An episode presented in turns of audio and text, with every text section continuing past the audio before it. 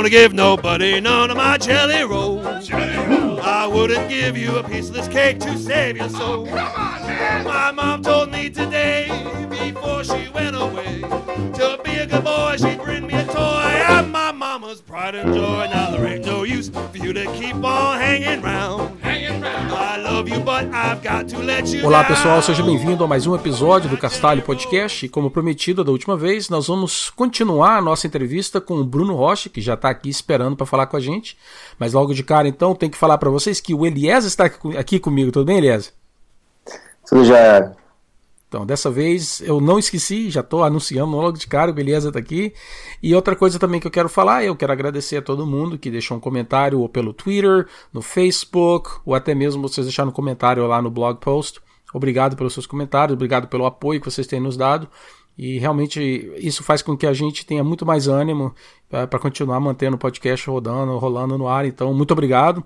E se vocês tiverem mais algum comentário, alguma dúvida, alguma pergunta, manda pra gente pergunta pelo Twitter, tanto pelo Facebook ou lá no próprio website. Então, como prometido, estamos aqui com o Bruno Rocha. E aí, Bruno, beleza, cara? Beleza, Og, beleza, Eliezer. É isso aí, mais uma vez no Castalho. É, obrigado novamente aí pelo convite. Cara, o prazer é nosso, não é não, Eliezer? É, o prazer é todo nosso. Nossa primeira parte da entrevista foi excelente. A segunda vai, não vai ser diferente, talvez até melhor. Isso aí, só para dar um toque aí, eu já tô com a minha cerveja na mão aqui, ó, pra ser uma entrevista com, com sabor. Boa. E eu sem cerveja, cara, sacanagem, é. mas valeu. então, olha só, a última vez, quando a gente conversou pelo, no primeiro episódio, na primeira parte, eu diria, dessa entrevista, nós falamos sobre Flask, entre outras coisas, falamos sobre Flask, que é, não deixa de ser um gancho para esse tópico que eu gostaria de conversar contigo, que é sobre o, o Quokka. E antes da gente começar o show, a gente estava discutindo como é que pronunciava o nome do projeto. Então, achamos até uma, uma pronúncia bem gozada no, no Google Translate, estava falando que era Quaka, mas é Quokka, que é o projeto do Bruno. E eu tenho mais ou menos uma ideia do que, que é. Não sei se o Eliezer sabe mais do que eu, provavelmente sabe mais do que eu, mas eu gostaria então de dar continuidade ao assunto e, e falar um pouco do Flask e falar sobre o Quokka. Você pode falar para a gente do projeto? Opa, sim. Bom, é, o projeto ele nasceu quando eu estava trabalhando é, com Django, né? Trabalhava com Django desenvolvendo o Ops CMS. E eu trabalhava numa empresa junto com uma galera forte da comunidade, o Thiago Avelino, o Erson Leite, Rael Max e uma galera aí muito, muito boa mesmo em, em desenvolvimento. A gente desenvolveu um grande CMS é, e a gente colocou no ar sites enormes aqui, a maior rádio é, maior rede de rádio do, do Brasil, com 54 é, filiais rodando nesse CMS. E aí eu aprendi várias coisas lá desenvolvendo com Django, né? É, até esse momento eu não tinha experiência com Django, caí de cabeça no Django, aprendi a usar o Django de trás para frente. A gente explorou tudo que a gente podia para criar esse CMS que era mais voltado para o mercado editorial, né? Então revistas, jornais, com alto tráfego, alta escalabilidade. Durante o processo de desenvolvimento é, do Ops CMS, tinha algumas coisas que não me deixavam muito feliz, sabe? Eu ia trabalhar com aquela coisa, poxa, hoje eu vou ter que mexer de novo com isso daqui. E uma dessas coisas era o banco de dados, porque a gente usava o, o PostgreSQL e, e usava é, o ORM do Django, né, com as data migrations. Imagina você manter 54 clientes diferentes em uma única base de código, cada um querendo fazer uma coisa diferente com o produto, né? E, e você tem que manter as vontades do cliente, porque é, o mercado editorial ele é bastante exigente em, em, mudanças rápidas, né? Às vezes as coisas têm que entrar no ar em poucos minutos, né? É, e quando eu falo minutos é verdade mesmo. Às vezes eu recebi uma ligação e falava, olha, daqui a alguns minutos vai entrar uma notícia nova e a gente gostaria de colocar, sei lá, 500 caracteres no resumo e está limitado a 255. Vocês precisam alterar. E aí era aquela dor de cabeça, né? De ir lá fazer alteração, mudar no banco de dados, né? Fazer um alter table lá no, no, no Postgre. Isso tudo foi me dando muita dor de cabeça. A gente teve que ter um trabalho enorme para manter banco de dados. Fora isso, é, imagina que a gente desenvolvia uma solução para um cliente e às vezes o outro cliente também precisava de uma solução parecida. Só que a gente acabava replicando o código. Então a gente tinha um aplicativo de imagem para um cliente, outro para atender um outro cliente, porque algumas limitações ali no tipo de desenvolvimento, na arquitetura que a gente estava usando com o Django, não permitia essa flexibilidade. Então eu peguei toda essa experiência um pouco ruim que eu tive e decidi começar um projeto por conta própria, mais para tentar provar né, um conceito de criar um, um, gerenciador de conteúdo que fosse extremamente flexível. Ou seja, qualquer é, para qualquer cliente a pessoa conseguiria ir lá, criar formulários dinâmicos sem depender da ação do, do desenvolvedor. E aí surgiu o projeto Coca CMS. É, esse nome Coca, né, que é um nome engraçado, ele é o nome de um canguru que vive lá na Austrália, né? E esse canguru, ele é conhecido por ser o animal mais feliz do mundo. Então ele tá sempre sorrindo em toda foto. Depois até vou mandar uma foto para você colocar no blog post lá. É, e aí eu me identifiquei e falei, olha, quando eu estiver desenvolvendo essa solução, esses sites, né, que eu estava trabalhando muito com esse mercado editorial, eu quero ficar feliz, eu quero ficar sorrindo igual esse bichinho. Então eu vou tentar fazer um projeto que me agrade. Então, antes de tudo, eu queria fazer algo que fosse fácil de manter e que desse para a gente atender com rapidez as demandas. E aí eu peguei todas as boas ideias do, do Ops CMS, e aí eu passei a estudar um outro CMS que é muito conhecido, que é o Plone. O Plone é um CMS Python que já tem muitos anos e é usado largamente, inclusive pela NASA, pelo é, e outras instituições aí utilizam Plone porque ele é muito seguro. Comecei a estudar a arquitetura do Plone, ver como é que eles faziam para ter as coisas tão dinâmicas sem depender muito de banco de dados. Trouxe esses conceitos para o Coca. E aí foi a oportunidade que eu tive para aprender Flask e para aprender MongoDB.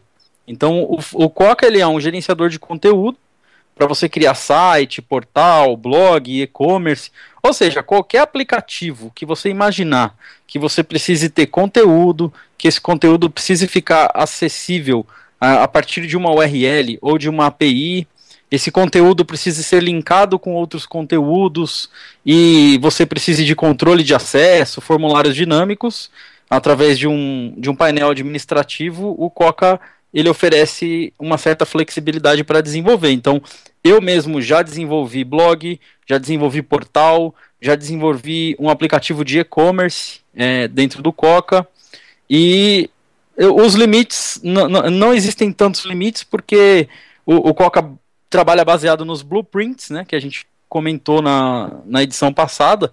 Então é bastante dinâmico para você criar módulos para gerenciar conteúdo e fazer todo tipo de coisa. Então não é um projeto assim limitado, é quase como se fosse um framework, mas é um framework voltado para conteúdo. Então tem algumas coisas que são padronizadas, né? Então, então é isso. É o projeto nasceu sem nenhuma pretensão assim de se tornar um projeto grande era mais algo assim para aprender mesmo. Eu queria aprender e colocar algumas ideias em prática para ver se eu conseguia resolver aqueles problemas que eu já, já conhecia, né, desse mercado de, de gestão de conteúdo. Acabou dando certo, né? Ainda tem muita coisa para implementar, para colocar, é, para resolver alguns bugs e tudo mais. Só que as pessoas que estão usando estão gostando, estão estendendo o projeto e, e tem se provado assim uma uma ideia bem legal porque dá para você fazer de tudo sem ficar preso.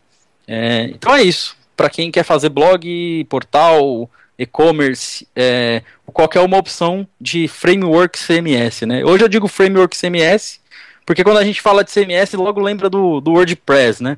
E não é muito essa a ideia, não é algo assim, tipo, tão igual ao WordPress. Se você quiser criar um aplicativo ou apenas uma API, também é possível fazer a, atrás do Coca CMS. E a grande diferença dele, né, que todo mundo deve se perguntar, para que, que eu vou ter mais um, se eu já tenho no Django, se eu já tenho é, em outras linguagens? Primeiro porque eu uso esses conceitos legais do Flask, e segundo porque foi uma tentativa de fazer um banco de dados completamente schemaless, né, que é, no caso, utilizando o MongoDB, onde você pode criar conteúdo e não depender de esquema de, de banco de dados que sempre dá um pouco de dor de cabeça. Então é, é mais ou menos isso daí o Coca. O projeto é aberto, está lá no, no GitHub. O site é o cocaproject.org e tem muita coisa para fazer, então quem tiver a fim de ajudar, aprender, mandar mensagem para mim, tem muita coisa ainda para ser implementada, principalmente na parte de documentação, na parte de, de interface né, da, da UI é, do, do admin. É, e é isso, é um, é um projeto que eu venho tocando já desde 2012, na verdade, final de 2012. E já está bem amadurecido, assim, tem, tem testes, tem várias boas práticas dentro é, do Flask. E é isso, Coca CMS.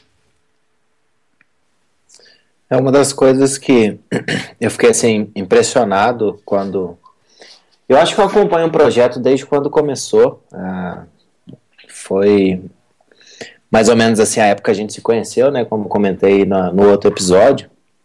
E aí eu achei bacana. O, bom, essas ideias todas eu já estava um pouco por dentro, agora mais ainda.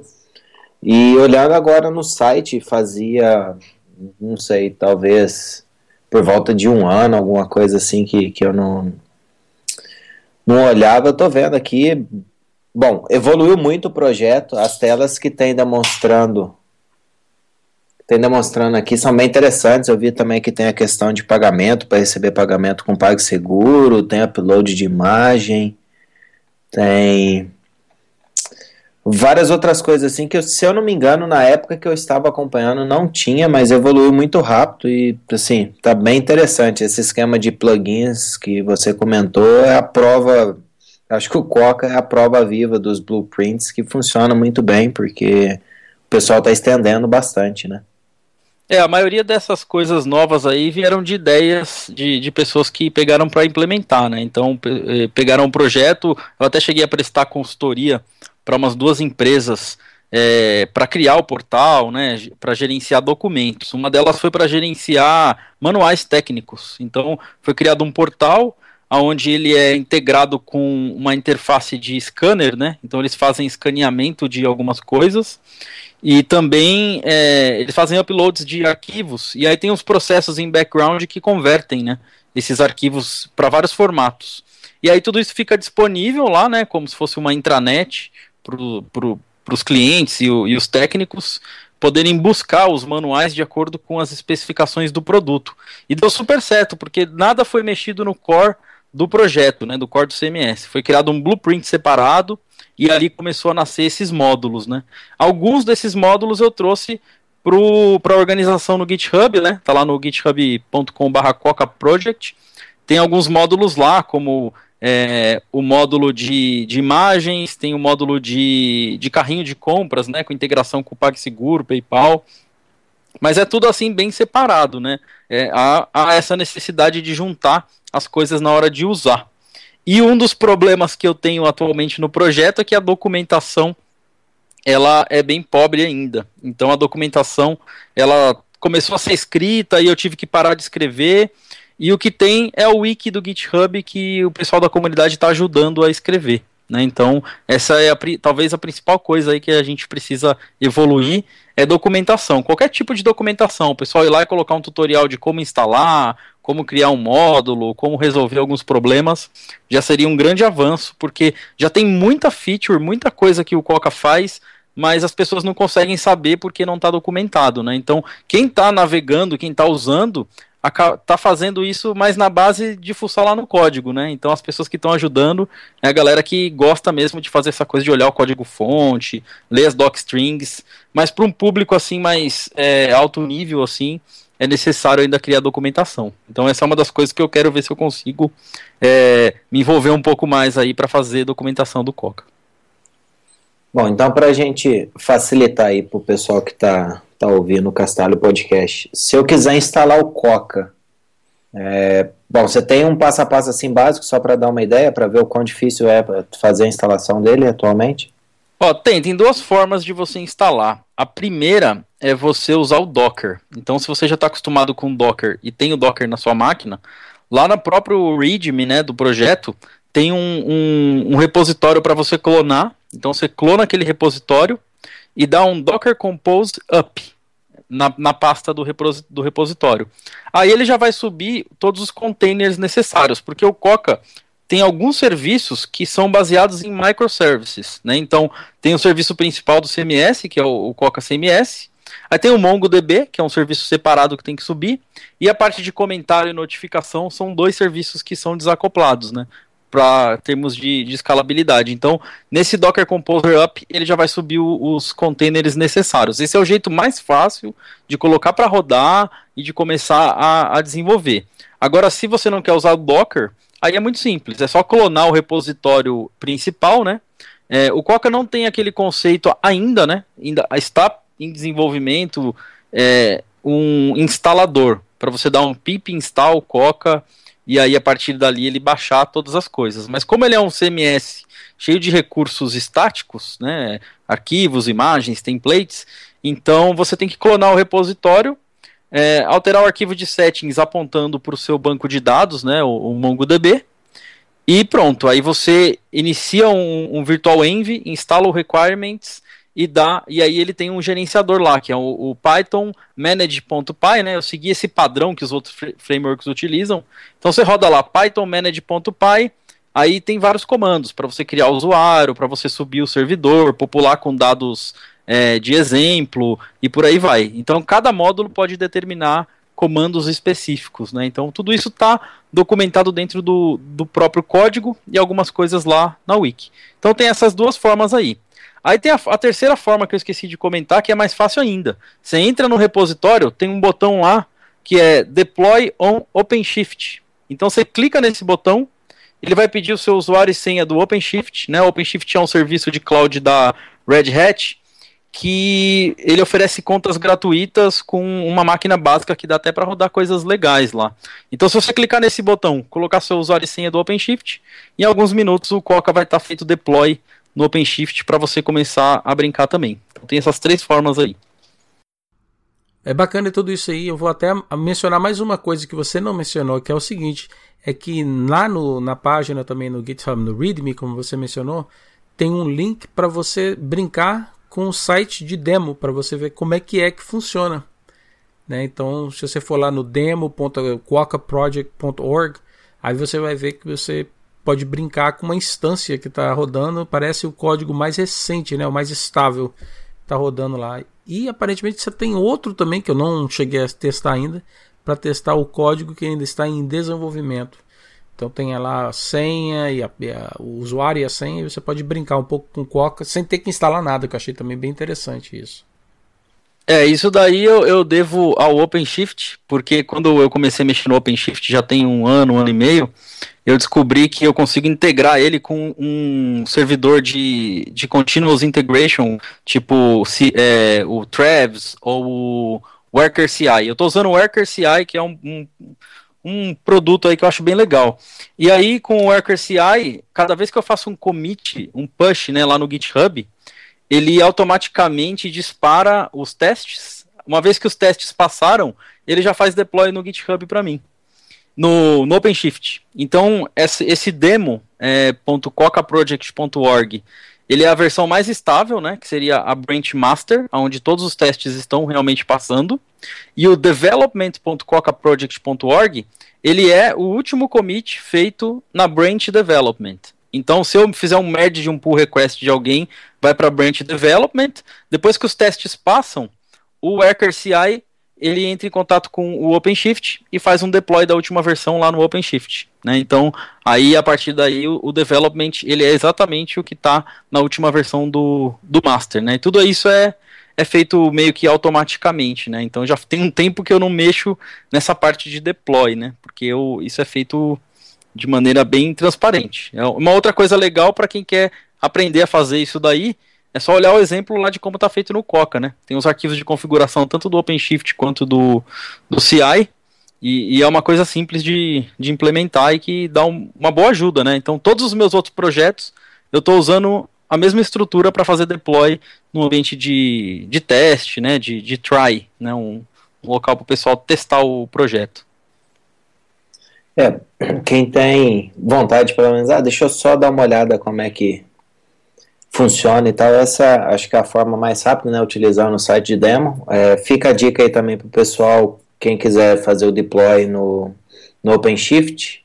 A gente vai tomar o cuidado de linkar tudo aqui, talvez colocar os links direto para esses arquivos de exemplo.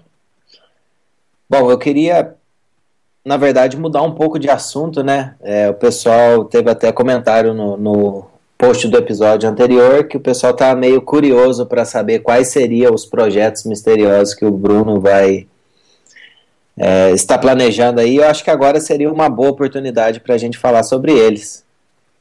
O que, que você acha? Beleza, vamos lá. Ah, nem é tão misterioso assim, né? Tipo, eu tô me organizando, né? Agora que eu tô. É, que eu, eu, eu, recentemente mudei de, de casa, né? Tive que tive todo um trabalho para me para me mudar, organizar a nova vida aqui. Casei recentemente também, tem poucos meses.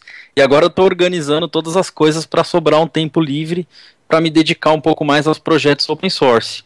Então eu tenho dois projetos que, é, além do Coca, que ganhou um pouco de atratividade da, da comunidade, né? Inclusive tem empresas grandes aí que estão usando e que estão é, entrando em contato comigo e eu não imaginava que, que o projeto ia ser aceito dessa forma e acabou sendo que um projeto é o Flasger. O Flasger é um plugin, é uma extensão para o Flask para você criar é, interface web para APIs. Então você cria uma API lá no Flask utilizando o que você quiser para fazer isso, desde uma simples função retornando um JSON ou utilizando alguma extensão específica para REST API. Só que aí você quer ter aquela tela de playground, né, onde a pessoa pode brincar num formulário, testar os parâmetros da API e ver uma documentação um pouco mais viva. E aí o Flasger, ele oferece um decorator que você coloca na sua função lá, né, o, o decorator, e você diz aonde está o arquivo que especifica aquela API. E aí ele usa o padrão Swagger, né? O Swagger é um padrão aí já bem estabelecido para fazer especificação de API. E aí, a partir desse arquivo Swagger, você faz a validação dos formulários, você é, determina o que, que vai ser retornado, né, no caso de um teste, para ele não fazer um request real, né, ele vai fazer um request ali só de para você brincar com, com a interface da API e acabou tendo uma boa é, utilização. O Flasger nasceu quando eu trabalhava na Cato, né? É, a Cato é uma das maiores empresas aí de, de job board, né? De, de currículos. E a gente precisou fazer uma API o sistema de recomendação. E eu comecei a trabalhar nesse projeto alguns meses antes, quando o projeto nasceu, eu, eu coloquei o projeto lá no meu GitHub, apresentei para a Cato e aí a Cato abraçou. Então o projeto meio que já se provou ser como que eu posso dizer, é escalável, né? Ele já está atendendo várias requisições e, e, é um negócio que eu preciso investir um pouco mais, é, até para criar um projeto um pouco mais bonitinho, mais profissional. Além do Flasger, tem o Dynaconf, que é uma maneira de fazer configurações para projetos, né? Ao invés de você ficar preso a um único arquivo de settings ou é, ter que ficar mudando as variáveis toda vez que você vai fazer um deploy, o Dynaconf também resolve alguns problemas nesse sentido. Você consegue é, ter vários arquivos de settings distribuídos e você agrupar eles com uma certa ordem de, de precedência. Você consegue utilizar feature flags utilizando um banco de cache como é, repositório das suas variáveis. Então, você, ao invés de você colocar os seus settings no arquivo, você coloca no Redis ou no Memcached e o Dynaconf lê de lá, né? E para o seu programa Python isso fica transparente. Você não vai ter que importar nada de nenhum desses é, conectores para esses bancos de dados. O Dynaconf resolve. E torna a coisa bastante dinâmica, né? Se precisar mudar alguma coisa, você consegue mudar ao vivo é, com o aplicativo rodando. Então esses são dois projetos que eu quero dedicar um pouco mais, então quero até chamar aí a ajuda da comunidade para isso.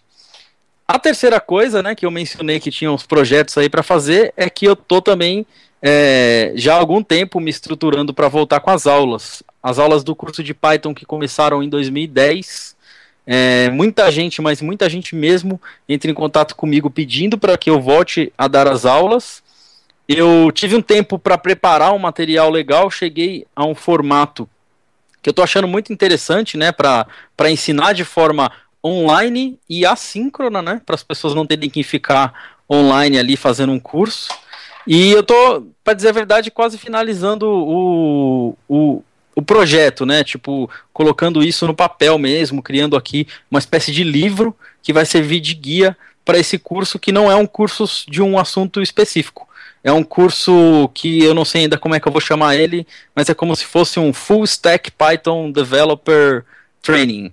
É, para a pessoa aprender ali. É, com, é, é, tem bastante conteúdo, algumas coisas que eu já gravei, inclusive, já escrevi, para que o desenvolvedor consiga aprender desde o básico, desde as coisas que ele vai ter que usar na parte de infraestrutura, DevOps, até as dicas de desenvolvimento web, escalabilidade. Então, tem muita coisa e isso é um negócio que eu estou investindo já há alguns anos e eu quero ver se eu consigo logo, né, colocar isso de volta, né? Porque eu já trabalhei muito tempo com isso, agora eu quero voltar a me dedicar a essas coisas aí. Então são esses três projetos aí, Flasker, DynaConf e voltar com as aulas no curso de Python, que na verdade vai mudar de nome, né? Eu já tenho um, um site diferente.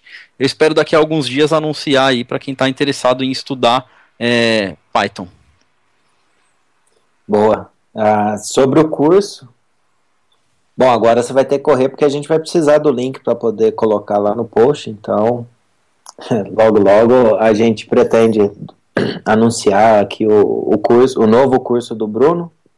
Ah, sobre o Dynaconf eu tive olhando esses tempos atrás, eu precisei fazer uma configuração no projeto que inclusive hoje é, nós três trabalhamos, né, que é o Robotelo, e um, um, negócio que eu acho que vale ressaltar aqui é que é bacana, por exemplo, se caso você definir uma configuração a nível de variável de ambiente, por exemplo, no Linux você é, cria algumas variáveis de ambiente, essas variáveis podem, eu não lembro exatamente qual era a ordem de precedência, mas se você tivesse no seu arquivo o que fosse de variável de ambiente é, seria teria mais prioridade, então valeria. Então isso é bacana, por exemplo, se você tem um arquivo de configuração que serve para sua máquina local, mas quando você faz um deploy em vários serviços que permitem é, com que você defina variáveis de ambientes, né?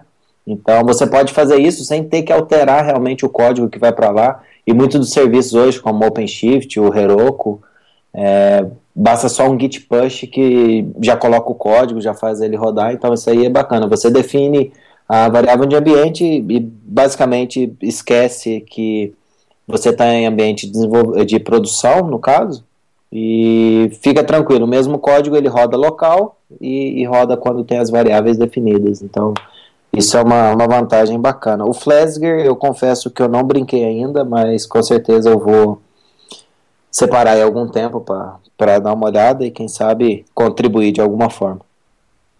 Legal. E tá tudo no GitHub, então bem fácil. Tá tudo lá, né? Quem quiser participar e dar uma mão, é só aparecer no GitHub. A gente vai colocar o link lá, o link de todos esses projetinhos no, no show notes. E eu quero fazer uma pergunta. Eu vou, vou botar você assim no. É, uma situação meio complicada, Bruno, que é o seguinte. É, esse papo seu de, de começar o lance de aula, uma, da, da aula nova e tal, vai rolar um livro pela, pela O'Reilly ou não? Olha, eu não sei. Para dizer a verdade, o que aconteceu foi o seguinte: eu escrevi uma série de artigos, né, que é o What the Flask, que está no Python Club, e muita gente perguntou se eu não ia transformar em livro. Comecei a escrever o livro, mas eu não tive o pique de continuar, né? Porque foram muitas coisas acontecendo. Mi, o meu interesse era escrever um livro de Flask em português, né? Que inclusive iria se chamar What the Flask, seria uma versão bem estendida do, do artigo. É, porque ainda não tem um material é, focado em desenvolvimento web com Flask em português. Tem livros legais, ótimos, de Django, por exemplo. É, tem o livro que a gente lançou de Web2Py, mas não tem em português ainda. E especificamente para Flask não tem. Então eu tinha essa vontade, mas é aquela coisa, né? O, o dilema aí do, do desenvolvedor, né? A gente fala que é a síndrome do impostor. A gente coloca um monte de projeto e não consegue dar conta de todos. Então eu estou numa fase que eu estou tentando priorizar algumas coisas, né? Vamos ver se o livro é, vai surgir, né? No, talvez não agora ou de repente um pouco para o futuro. Estou querendo priorizar um pouco esse negócio das aulas aí, porque talvez disso até eu tire alguns insights para escrever mais um pouco depois. Né? Mas eu tenho as ideias, só falta é, não só tempo né, disponível, mas ter também aquele pique de você dedicar, porque escrever um livro dá muito trabalho, muito mesmo. É um processo longo, demora no mínimo um ano para você é, finalizar os seus esboços, né? Então é, é bem complexo. Mas eu tenho vontade sim. Bem, então olha só. Eu vou ficar te enchendo o saco, eu vou deixar você anunciar as aulas e depois passar um tempo eu vou começar a encher o saco para ver se sai esse livro, porque seria bem bacana. Adoraria poder comprar o livro E depois pedi para você autografar ele para mim. Então vou. Ó, oh, legal. Bem, então vou, vou, fazer o seguinte: eu vou aproveitar que nós estamos falando de livro. Eu acho que agora seria uma boa oportunidade para a gente falar sobre o top 5. Pode ser? Ah, pode ser. Legal. Então tá bom, olha, pro pessoal que está escutando o podcast pela primeira vez, não sabe o que é o Top 5, então deixa eu falar para vocês o que, que é. Geralmente eu pergunto para os entrevistados sobre as coisas que eles assistiam quando eram garotos, ou ainda continuam assistindo, ou os tipos de livros que eles liam, o tipo de música que escutavam, esse tipo de coisa assim, só para ver como é que eles cresceram e se tem alguma dessas coisinhas que eles gostam ou gostavam, se ajudou a formar a pessoa que eles são hoje. Então esse é o objetivo do Top 5, não é um, um contest para ver se você é popular e está escutando as as últimas músicas, assistindo os programas mais novos, não. Então, como a gente estava falando de livro, eu vou começar por aí. Eu gostaria de saber, Bruno, sobre o seu top 5 de leitura, que pode ser tanto livro, como gibi, como blogs, o que for. Bom, é, eu vou começar com. Não vou nem citar um livro, porque é difícil, mas uma coleção que fez parte da minha infância. Acho que fez parte da infância da maioria das pessoas no Brasil, né? Eu não sei hoje em dia como que tá a educação aqui, para dizer a verdade, mas no meu tempo na escola era muito comum a gente ler a coleção Vagalume, né? E eu acho que foi o meu primeiro contato com a, com a leitura. Né? Então, quando eu estava na escola, eu lia, além da Vagalume, eu li uma revista chamada Ciência Hoje, que eu gostava muito. Mas essa coleção de livros é, ela é sensacional, tem muita coisa legal. Então, alguns livros que eu posso citar lá é o Gênero do Crime, que, que é muito bom, assim, até inclusive virou filme. Tem o Escaravelho do Diabo, que também parece que está é, virando livro, A Grande Fuga, A Garra de Campeão. São vários que, que eu li, então é uma coleção inteira. Acho que muita gente deve ter tido boas experiências lendo esse material aí. É, além da coleção Vagalume, deixa eu tentar lembrar aqui um livro. Ó, tem um livro que eu gosto muito, que é um livro de filosofia, né? Então eu colocaria talvez esse também na, na minha lista de, de melhores, né, dos, dos principais. É um livro de filosofia chamado De Alma para Alma. Depois eu mando o link aí. É de um filósofo brasileiro chamado Huberto Roden, e ele marcou muito para mim, porque eu ganhei o livro de presente do meu avô, e, e, apesar de ser um livro de filosofia com uma linguagem bem formal, assim, até um pouco difícil de entender às vezes, ele tem umas mensagens muito interessantes. Então é, é um, é um livro que eu até gosto de presentear, às vezes, as pessoas com, com esse livro, porque que algumas coisas ali me, mar, me marcaram bastante. É, uma outra coisa que eu sou bastante ligado é, na parte da evolução, não só a evolução humana, né, mas como que, que funciona, né, o sistema do, do, do ser humano, né, a, a, como que a gente evoluiu, não só socialmente, mas biologicamente, até o que a gente veio é, a ser hoje, né, por que que a gente tem alguns desses é, hábitos, né, então eu sempre me questiono. E aí tem um autor também que eu gosto muito que ele responde alguma dessas perguntas de uma forma científica assim bem interessante. O nome dele é Desmond Morris. O Desmond Morris, se eu não me engano, ele é inglês. E ele escreveu dois livros que são um é continuação do outro. Um se chama The Human Zoo, né, o zoológico humano, e o outro é o The Naked Ape, que é o macaco nu. Né, então, o zoológico humano e o macaco nu, eles são livros científicos, né, da parte ali de de, de biologia, só que ele não, não fica só nessa, nessa questão de, de explicar como as coisas funcionam. Ele dá um contexto histórico e explica, por exemplo, por que, que a gente é, adquiriu o hábito de andar é, de pé ao invés de andar como os primeiros primatas, o porquê que a gente come da, da maneira como a gente come, o porquê que a gente tem determinados dentes na boca, de uma maneira fácil de entender e que ele vai ligando as coisas. Então é uma outro, um outro assunto que eu gosto bastante. Acho que de livros não técnicos, esses são três que eu citaria. Aí a gente entra aí na área profissional, né? Livros que me marcaram nessa área profissional, um dos primeiros que eu li quando eu comecei a estudar né, na, na faculdade é um livro chamado The Pragmatic Programmer, do David Thomas. E eu acho sensacional, apesar de ser um livro bem antigo, né? Ele é um livro que, que dá um pouco de visão mais crítica, assim, pro, pro programador, né? Para você até, inclusive, não, não sair é, acreditando nas balas de prata que existem no, no, nos mitos né, do, do, desenvolvimento de software e de tecnologia em geral. Então, o Pragmatic Programmer te traz essa visão um pouco mais crítica, pontos onde você precisa sempre estar tá avaliando antes de tomar decisões. Né? É, continuando nos livros técnicos, uh, eu vou citar um livro que, apesar de não ser um livro de Python, é um livro que me ajudou bastante a ter visão de arquitetura de software.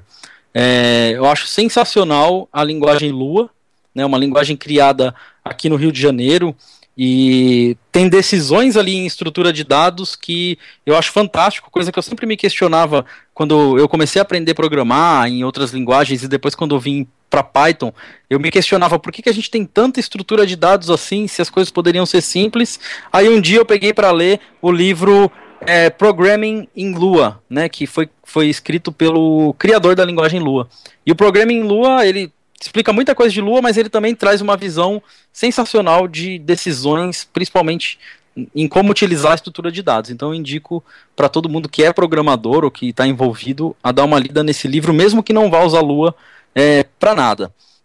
E aí, por último, né, não poderia deixar de citar um livro de Python, é, Python Essential Reference, é, acho que já está no volume 4, né? O Python Essential Reference, que é do David Beasley. E para mim ele é o guia de referência mais é, completo, onde você encontra coisas bem avançadas assim de Python. Tem muita coisa de metaprogramação, generators. É, já tem uma abordagem para Python 3 bem, bem completa. É, não é a versão mais nova do Python 3, mas ele já aborda muita coisa.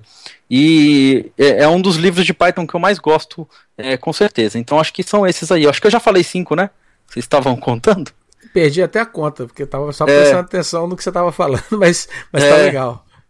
É isso aí, acho que já foram os cinco aí. Tem muito mais coisas, né, obviamente, que eu fui lendo durante os estudos e durante a infância, mas acho que esses aí me marcaram bastante. Pode crer. Olha, então você vai se juntar a um grupo também de outras pessoas que mencionaram essa série Vagalume. Eu fui um delas também que ah, eu gostava quando era garoto e eu li muitos deles. Não li todos, mas li muitos deles. Eu realmente me, me lembra a minha infância. Então foi bacana escutar isso de você. Um, ah, rapidinho, em termos de livros técnicos, de livros técnicos, para você é livro em papel ou livro digital? Olha, todos esses que eu citei para você, eu li no papel. Mas eu recentemente, para dizer a verdade, essa semana, inclusive, eu comprei um Kindle, Kindle Paperwhite, ele chegou esses dias. E eu acho que ele me deu uma ajuda a me forçar a ler mais, porque eu costumava deitar na cama, às vezes ficava sem sono e pegava o celular, ficava ali perdendo tempo no, no Facebook ou alguma outra rede social. E desde o começo da semana, agora que eu tô com Kindle, eu deito na cama, a primeira coisa que eu quero fazer é pegar o Kindle e já é, começar a ler alguma coisa aqui. Já tô cheio de coisas novas aqui para ler. Então acho que foi uma revolução no meu, no meu hábito de leitura. É, como eu também me desfiz da maioria dos meus livros em papel, eu acho que vai ser um caminho aí me focar mais nos livros é, virtuais, nos e-books. Bacana. Tá, então agora vamos mudar um pouco de assunto e vamos falar em termos de música. O que que você curte, cara?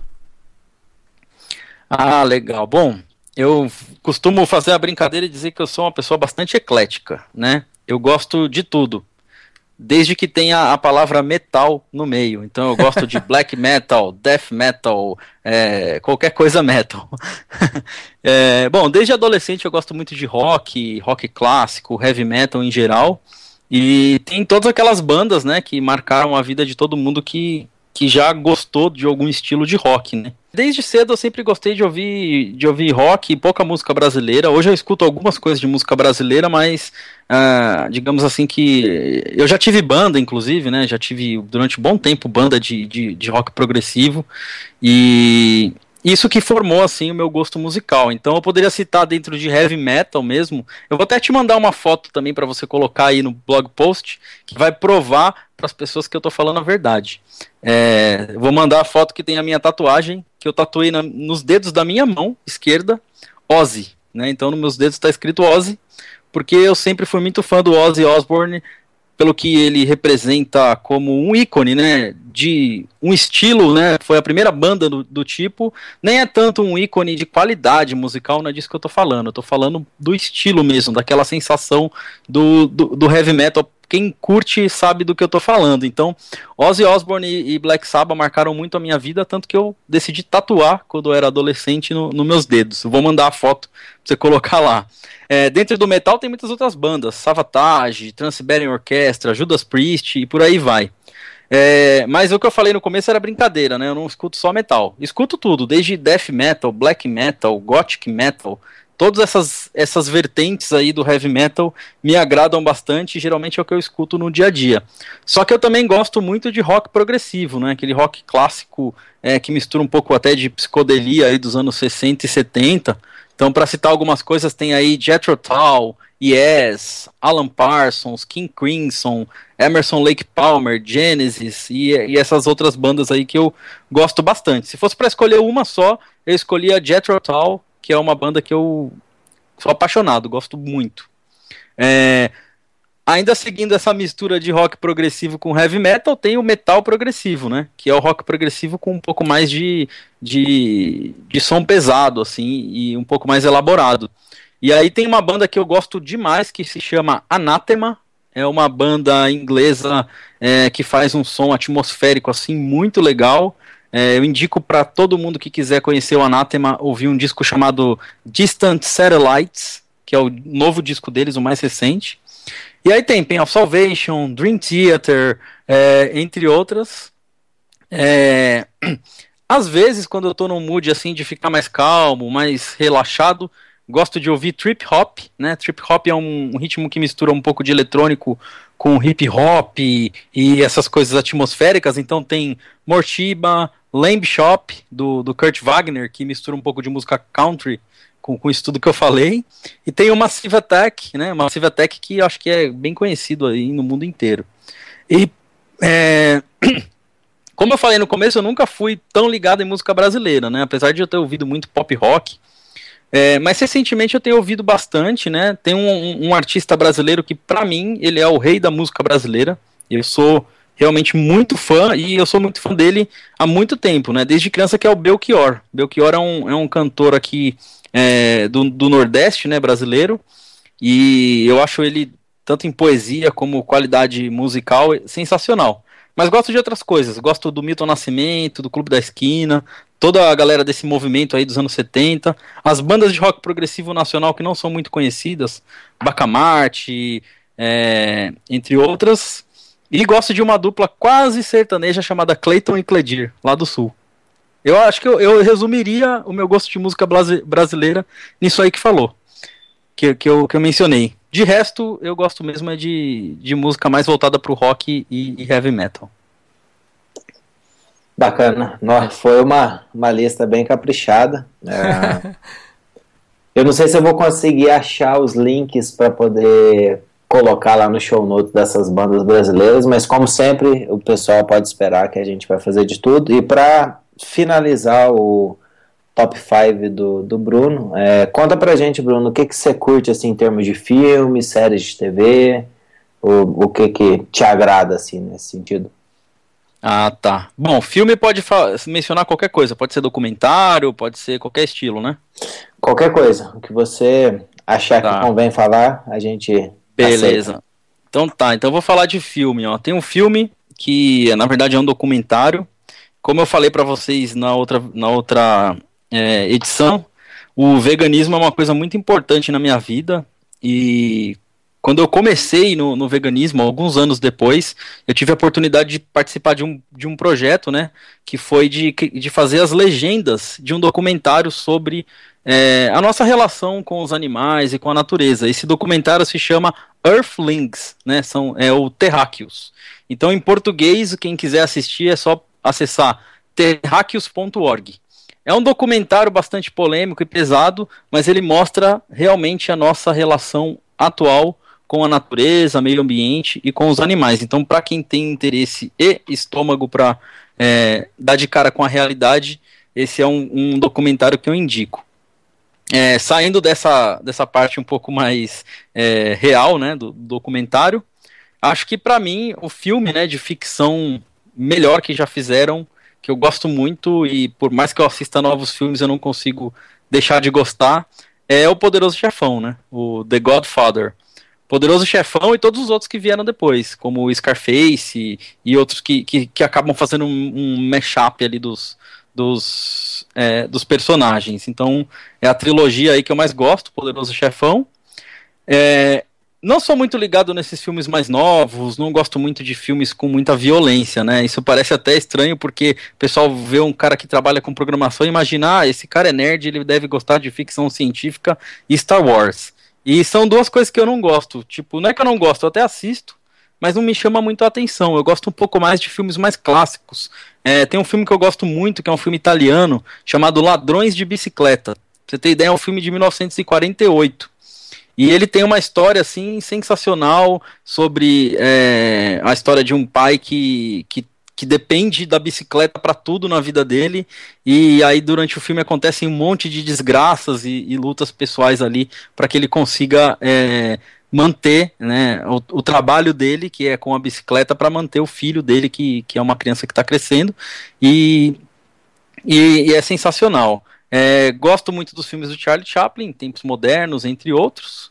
E deixa eu, para não ficar muito antigo assim, né, citar alguma coisa mais recente, eu assisti no ano passado um filme chamado O Grande Hotel Budapeste, do diretor Wes Anderson. E eu já gostava desse cara porque ele tem uma parada muito estética, assim, né? Quando você olha para as imagens dele, você vê que ele se preocupa muito com o visual do filme, a fotografia, a parte das proporções. Então, você fica meio paranoico vendo o filme dele, porque ele deixa tudo centralizado. Ou se ele faz uma cena, ele procura fazer com que as proporções das coisas estejam todas é, alinhadas. Então, é muito, é muito bacana essa abordagem do Wes Anderson. É, e o Grande Hotel Budapeste é um dos melhores. Mas eu assisti outros filmes dele também na mesma pegada que são legais. Então, acho que de filme é isso aí. Quanto às séries, né, que vocês falaram, por incrível que pareça, eu também não sou muito ligado à série.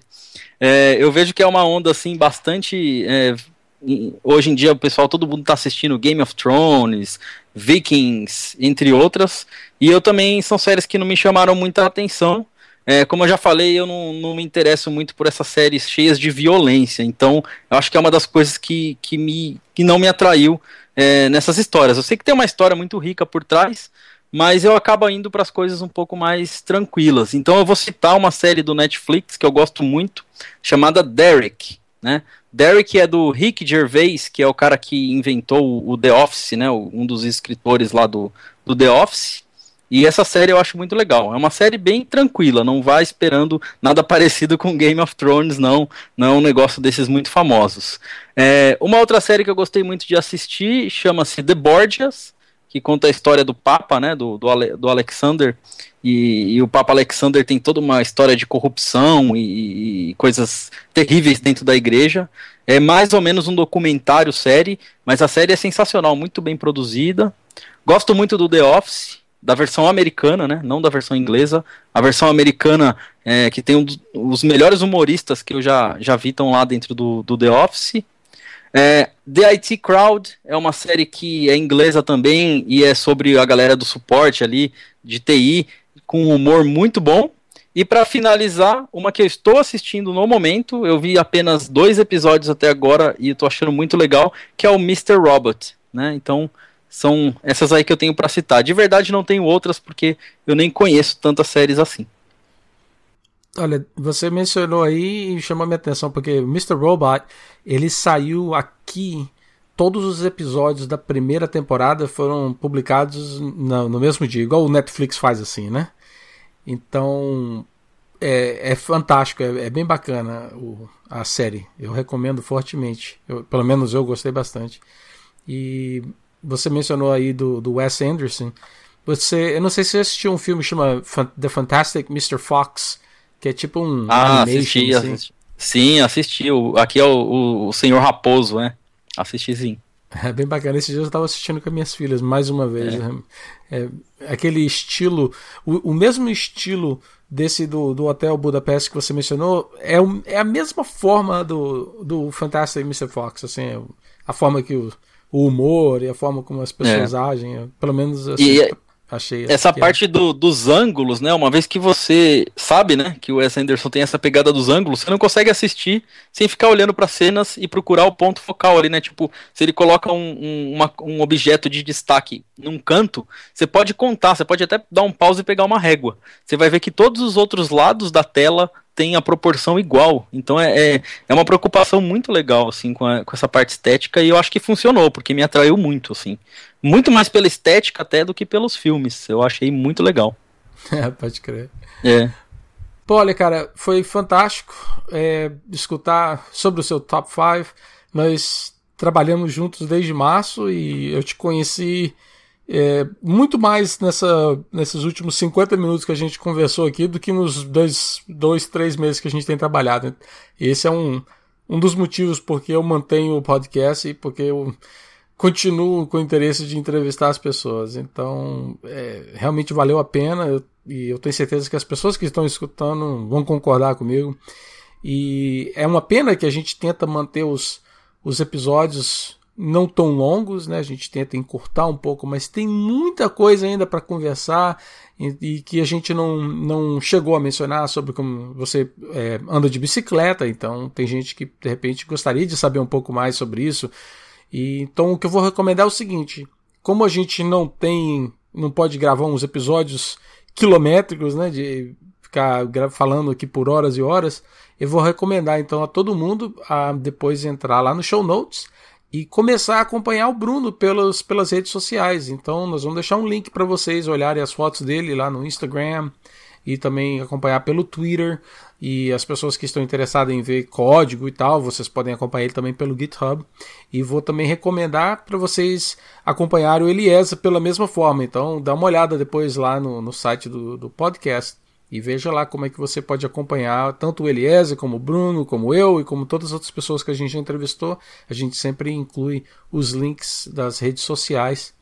Então, para fechar esse episódio, eu vou então. Eliezer, algum, mais algum comentário que você quer fazer? Não, para mim tá ótimo, foi bastante informação assim nesses dois últimos episódios, foi muito bacana. É, o top 5 também foi sensacional. Tem bastante coisa que eu não conheço, então tem um dever de casa grande aí para fazer, porque normalmente quando o pessoal cita alguma coisa aqui, eu pelo menos dou uma olhada, porque eu gosto sempre de descobrir coisas novas e isso não importa se seja tanto na área de tecnologia, né, que é o comum, para mim, mas também as músicas e filmes, essas coisas assim, uh, eu tento dar uma acompanhada, mas bom, eu tenho bastante coisa para ver. Obrigado, Bruno, por ter citado tudo isso aí. Eu vou tentar dar uma olhada e com certeza eu acho que eu vou gostar, assim, pelo que você E fica, fica tranquilo que eu vou te ajudar aí nessa tarefa de publicar, porque eu já tô com alguma. Eu já tô. Enquanto eu tava falando aqui, eu já tava colocando as anotações. Eu já vou te mandar por e-mail os links para facilitar a sua vida. Valeu. Beleza? É, pode crer. Então vou até lembrar, Bruno, que o Castalho, ele é todo no GitHub. Nós mantemos o código no GitHub. Então você pode depois mandar um pull request com todos os seus links pra gente. Vai facilitar bastante, então, também o processo. Ah, legal, perfeito. Pode Bem legal, não sabia disso. É, depois eu te passo as informações. Então, para o pessoal que ainda está nos acompanhando, vou agradecer para vocês por ter ficado esse tempo todo aqui, mas é difícil de não querer conversar com uma pessoa igual o Bruno. Tem muita coisa interessante para perguntar e a curiosidade não, não me permite parar de fazer as perguntas. Então, vocês, por favor, depois deixem os seus comentários lá no site, acompanhem novamente pelo Twitter e até o próximo episódio. Um abraço para todo mundo, até mais. Valeu, até mais. Valeu, um abraço.